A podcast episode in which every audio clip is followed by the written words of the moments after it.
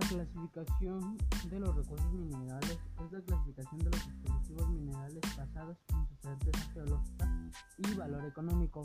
En común con la terminología minera, un dispositivo de mena por definición debe de una reserva de mena.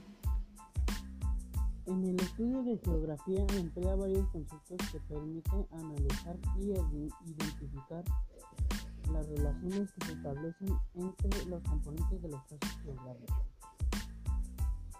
La distribución de espacios agrícolas, ganaderos y forestales y pesqueros del mundo, las actividades primarias son de vital importancia para la subsistencia del ser humano.